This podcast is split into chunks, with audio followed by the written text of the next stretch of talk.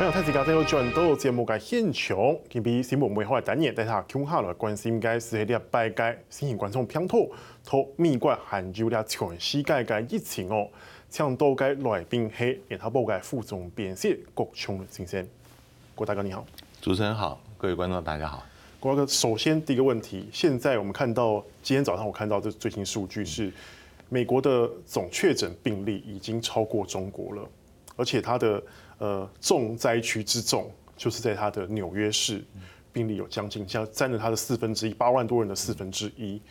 为什么会这么严重？因为我们同样看它大城市，第二大城市洛杉矶市，它病例也才一千多人。为什么美国这一次好像感觉好像突然爆发了一样？我想美国这一次重症，呃，现在看起来这个曲线仍然在往上走啊，还没有到最高峰的时候。那前时候世卫组织已经讲，这会是整个震央的中心了。嗯，有几点，第一个，我想美国的现在的医疗制度是一个很大的问题。美国是少数西方国家里面没有公共医疗制度的，所以每个人都要买医疗保险。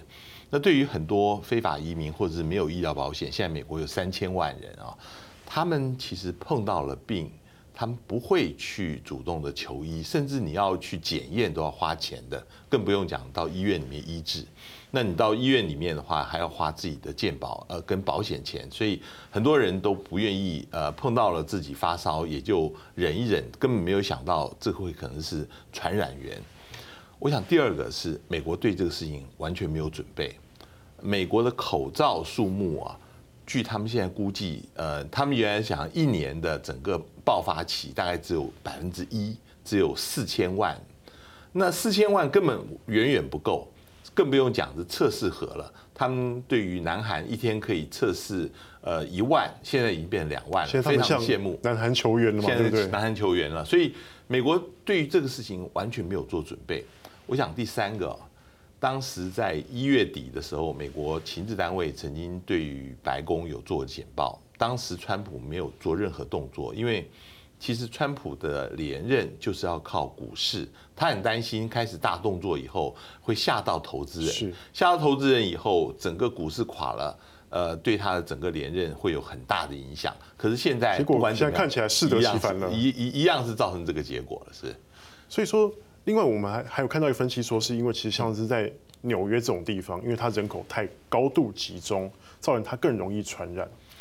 纽约跟洛杉矶又不一样哦，你说的没有错。纽约其实很多时候它不像洛杉矶，都是靠高架路，用车子大家走来走去，其实很多时候是很群聚的。尤其是呃，纽约是每个地方每个国家来的人口大概都有二十万、三十万以上，所以。很多是非法移民，在这个情况之下，他们的卫生条件、他们整个工作条件都是很差的啊。呃，这个情况非常有助于呃整个现在目前的大感染是是。那郭大哥，因为我们现在看到，其实不只是美国境内感染，就连他们的航空派驻在海外的航空母舰，现在罗斯福号都发生发生说有这水兵已经是确诊了。那美国国防部他已经下令，未来六十天之内派驻在海外的九万的美军。可能他会考虑他的暂停他的部署，或是重新部署，这样对于美国在全球的军事布局来讲，会不会有什么样的影响？有些部队其实还好，比如说，呃，我是一个战机的飞行员，我基基基本上以这个基地为主，我出去巡弋，每天呃我做的事情都是很 routine，而且只有我一个人。但是像你说的航空母舰，一出去是两三个月。那上面是五千人在那一起居住的，那等于是一个大型的，呃，有人开玩笑像呃钻石公主号一样哦，很容易就互相感染。所以现在外面的船舰，我想马上都会靠港，开始在基地里面做整补，然后一个一个测试，务必要让不要群聚感染的情况发生。那目前美国国防部已经下令，除了阿富汗，目前的部队仍然照。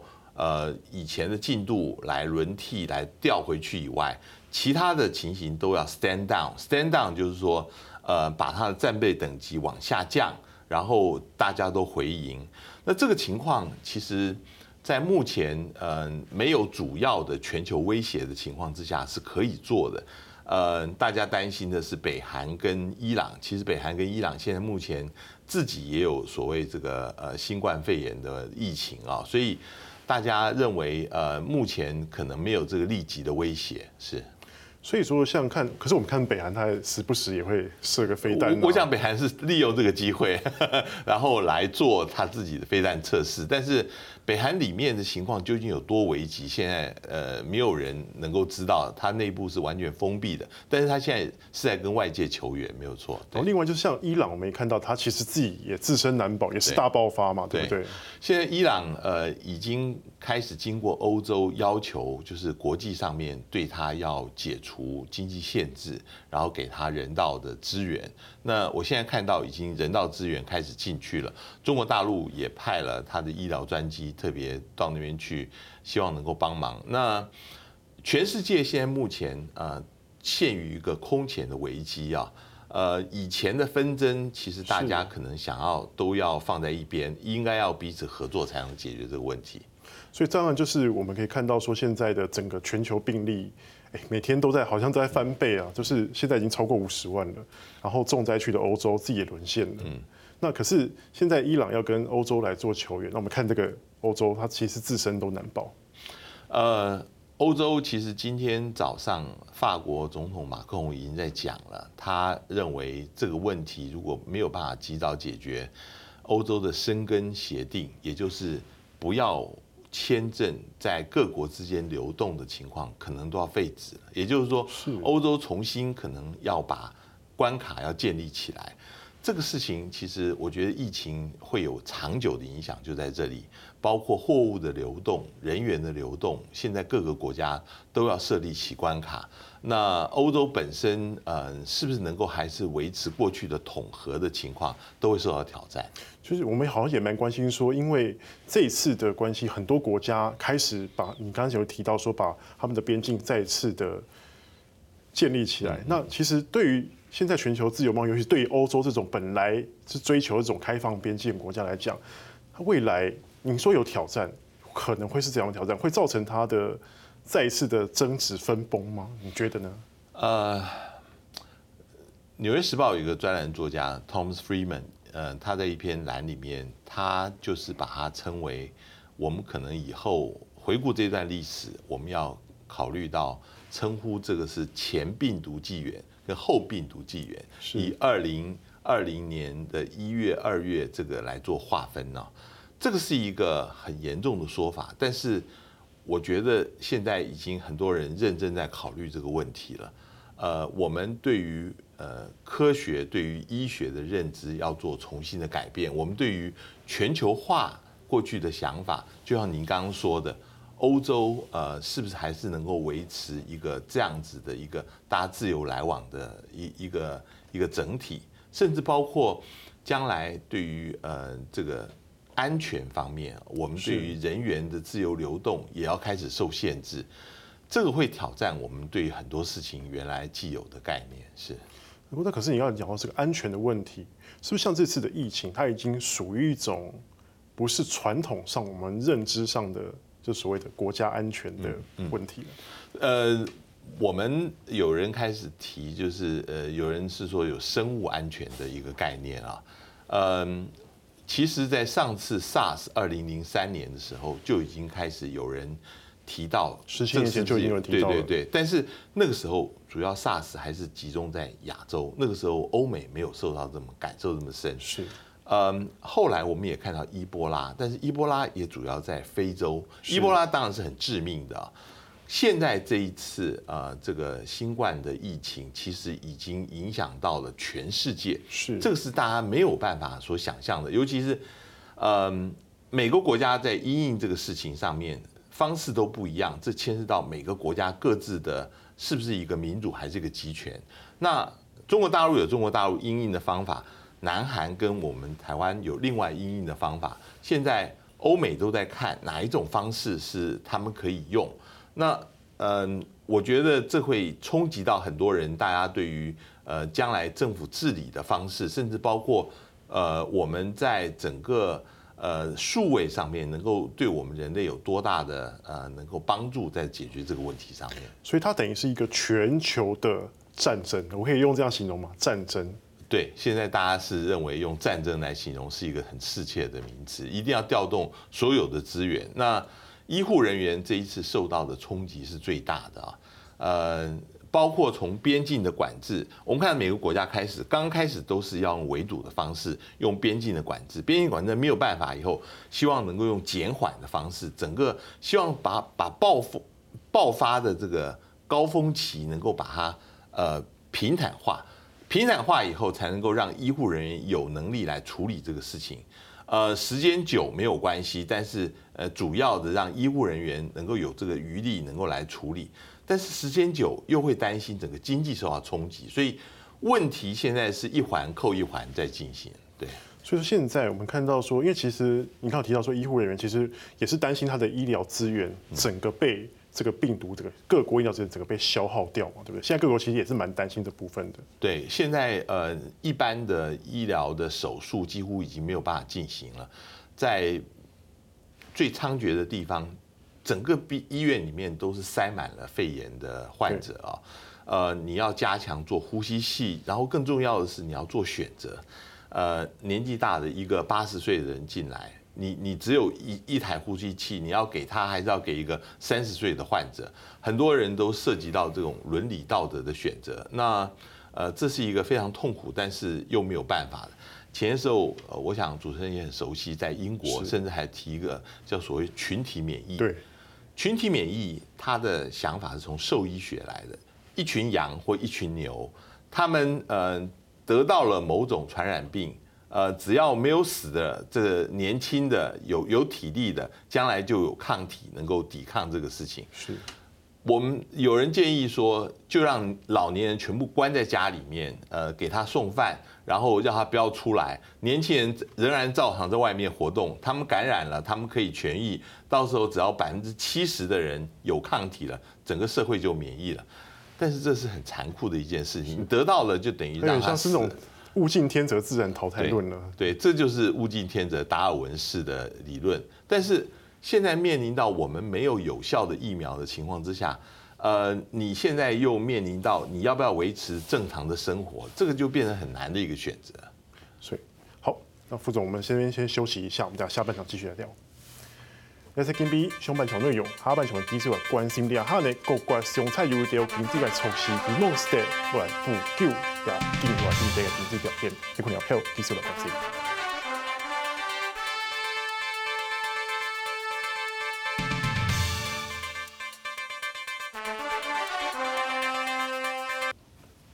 国德当然像上半场聊很多，这个说这个疫情已经是超过以往我们可以想象认知的。影响了，当然，呃，各国也有一些相应的措施。那其实大家都很关心，说今年的二零二零东京奥运是不是要取消或是延期？当然，这个礼拜好像似乎有答案了。东那个日本方面跟国际奥委会似乎已经有共识，要延到二零二一年的那个夏天再来举办。那这个决定来讲，对于日本安倍政府来讲，是不是也算是一个痛苦的决定？原来对于七月二十四号要举行的奥运，嗯，大家看到这个疫情有三种可能的安排，一个是照常举行，一个是根本就取消，还有一个曾经大家讨论过，就是无观众比赛。无观众比赛当然大幅的减低了感染的危险，但是这个会损失大量的门票收入，尤其是日本准备那么久嘛，对，对不对？呃呃而而且这个事情。你运动员没有观众在旁边的喝彩跟加油，这个对于运动员本身也有很大的影响啊。呃，所以安倍后来就强调说，我们要一个完整的比赛，完整形式。它的完整形式就是说，日本愿意接受延后，但是我们一定要观众，是一个完整的奥运。呃，日本最担心的就是呃，因为按照奥运的规章是呃，国际奥会可以。对于举赛举行不举行有最后的决定权，不是地主国，所以日本很担心，就是国际奥会那边就整个把呃今年奥运给取消了，最后最后妥协的一个结果就延后一年，这个延后一年呃仍然是叫二零二零东京奥运，它并没有改成二零二一东京奥运，象征它已经克服这 这个疫情了。那那那这个的话是让日本是松了一口气，当然这里面因为延后。你有很多的损失啦。但是如果是最后还是能够举办，呃，现在估计三十亿美元的损失仍然是可以接受的。是，他说大概是合台币大概一千七百多亿嘛。嗯、那如果不办的话，好像损失是上兆上兆，上兆来算的嘛。那这次的疫情影响到奥运，应该是史上第一次有这样的影响吧？疫情对于这种奥运比赛的影响，过去的奥运有因为战争取消的，但是从来没有因为呃某一些事情延后的哈。那呃延后比赛，这个是对于当然对于运动员来讲是一个很大的冲击，因为大家知道每个运动员在呃某一项大比赛之前都要调整自己的体能，是事先做很多呃预先预先的训练，然后把自己的体能弄到最巅峰。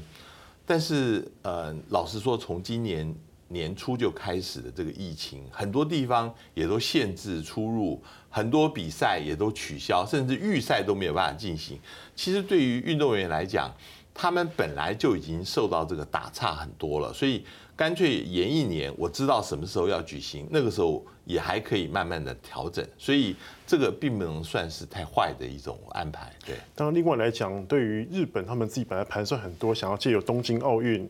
哎，刚好可以促进他们国内的经济。对，这个盘算似乎好像还要再等会了。对，主持人讲的没有错，因为奥运花下去的场馆的建设其实是一小部分。其实真正呃，日本希望的是大量的游客能够进来。呃，对于今年的日本的经济能够很大的振兴。我们知道去年年底的时候，安倍。呃，把那个消费税提高到百分之十，他就为了这个做准备的嘛。百分之十其实对于经济是有影响的。那今年，呃，他之所以在刚刚开始有人批评说，为什么你对于进来的人不限制，尤其对于中国大陆的人他不限制，就是担心我要是限制以后，如果东京奥运又要办了，那我怎么样子呃能够让游客进来振兴我的经济？所以，嗯、这一次的东京奥运没有办，然后呃经济又受到冲击，这个其实相对来讲，对于安倍的政治上面也受到相当大的影响。原来他想今年会是他一个风风光光的一年，甚至有可能借这个机会再连任日本的首相。那现在看起来，他能够救得了回呃东京奥运，然后在明年主持完这个开幕，然后下台就已经谢天谢地了。当然，你就说就是其实想不到的还有川普。我们上半场那个郭大哥也提过说，这一次的对于美国的股市来讲，好像对也是出乎川普意料之外。对，有人说这这一阵子就像是玩那个高空弹跳一样，突然这样整个掉下去。当然也有好消息，就是诶，美国的参议院已经通过了这个两兆美金的振兴案。嗯，那这个金额似乎也是以前从来没有过的这么高吗？嗯，这个钱，嗯，主要两个大部分，一个是给每个人大概一千两百块美金，就是让你去花，直接给他现金，直接给他现金，他们用现金支票给他。那主要就是希望能够促进消费。另外一个是救这些航空业，呃，跟因为这一次疫情受损的行业。呃，老实说，我还是呃抱持着一个比较悲观的态度。因为现在整个等于是封城了哈，呃，大家都禁足，你拿到这个支票，老实说，你也没有想要去花，你你你总不能每天在上网去买东西吧？你总是要到实体去商场去哪里？这样比较过瘾嘛？对对对，那那那这样子的话，你整个的需求出不来。嗯，这个是过去我们从来没有看到的经济危机。过去的危机是我生产出来太多东西，呃，然后导致我卖不出去，然后恶性循环。这一次你根本嗯，这个需求都没有在那里啊，所以嗯，当然疫情过后以后。能够让经济反弹，有人说是 V 字反弹，马上就可以弹掉。有人说 U 型反弹，有人说 U 型反弹在里面，但是还有人说是 L 型，就是你现在是可能是一个趴到底了，趴到底了。所以，嗯，如果说现在目前说，呃，疫苗要一年以后才能够研发出来，呃，如果我们要算成这个时间要一年的话，我觉得这个经济是任何国家都受不了。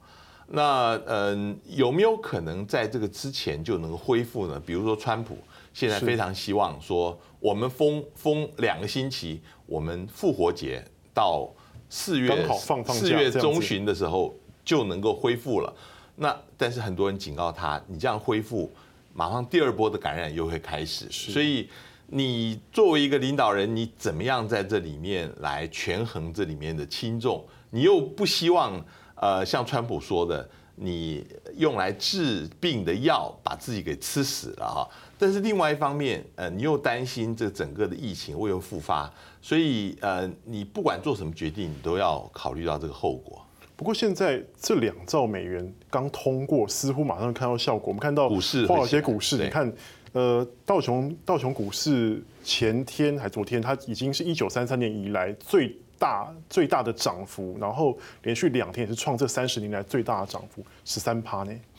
嗯，好像是一剂强心针呐。其其实，嗯，在股市上面是可以在某个机制上面让它能够起来的。在中国大陆一二月的股市啊，老实说，呃，上海跟深圳的股市也都很好。那个时候，呃，据说是政府有强力的介入了哈。嗯，不过。我我觉得还是要看基本面。这一次的整个的冲击，呃，我觉得会让大家重新考虑，譬如说整个全球的分工，像供应链的问题就会出来了。呃，是不是整个的生产还是需要呃能够分散到全世界各地来生产，然后最后才才集合起来？还是现在要重新考虑要短链，就是越短越好，几个国家呃。几个制程就可以最后能够组成一个产品，我觉得都会考虑。这也回到我们之前在谈，对这个整个对于世界的经济会有冲击的。大家将来之间可能这个关税的壁垒也会起来，大家之间会越来越注重自己的安全。呃，我特别会担心，就是在未来的一年，关于这个病，呃，这个目前肺炎的。治治愈的药跟它的未来的疫苗，大家开始抢夺。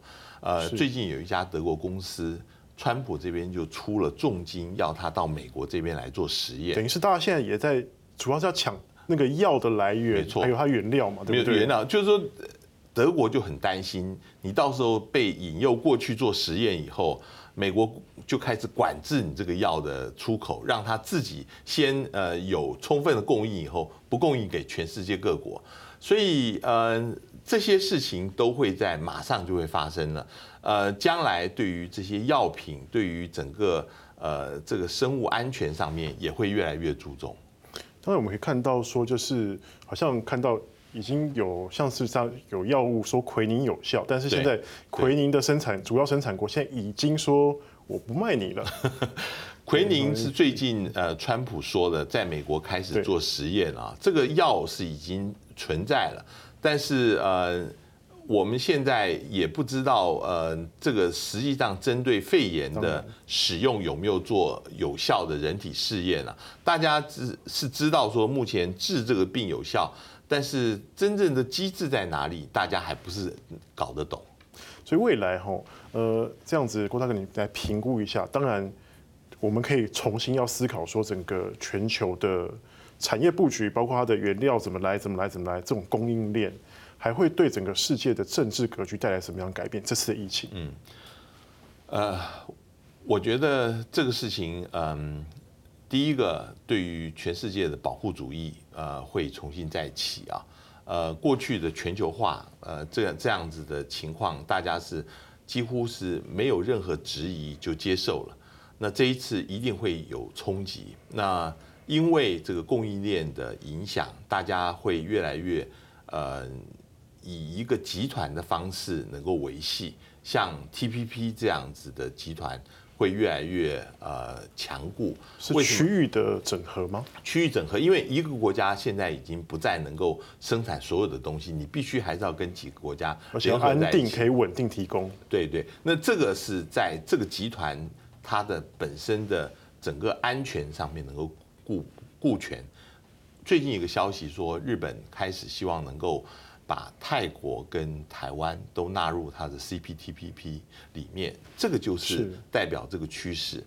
那我觉得另外一个情况就是民族主义开始起来，民族主义呃，尤其是对于其他国家呃的这样子情绪性的反应啊，也会从这一次疫情看得出来，这是一个方兴未艾的事情。好，郭大哥，谢谢您，谢谢。